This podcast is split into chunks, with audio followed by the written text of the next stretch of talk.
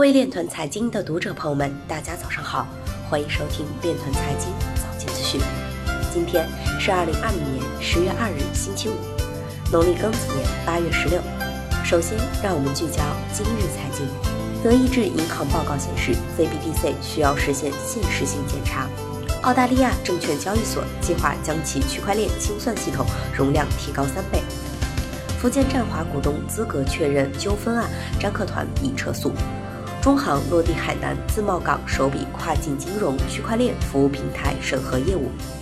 百分之七十的数字货币从业者在过去十二个月中卖过数字货币，相较于去年同期，稳定币供应量增长了百分之一千二百。数字欧元商标于九月二十二日被申请，目前尚未获批。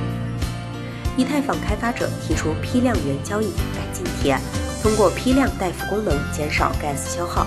俄罗斯专家表示，中国在区块链技术领域逐渐占据世界主导地位。澳大利亚总理表示，将在包括区块链在内的科技领域投资5.75亿美元。今日财经就到这里，下面我们来聊一聊关于区块链的那些事儿。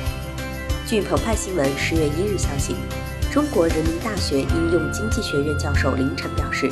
中国北京自由贸易试验区总体方案具体明确落地法定数字货币试验意义重大。他认为，数字经济本身正在潜在改变整个世界的商业交易规则。数字货币试验区的建设将推动北京自贸试验区在跨境金融业务和金融科技上的创新，开展基于区块链技术的贸易融资等。以上就是今天链团财经资讯的全部内容。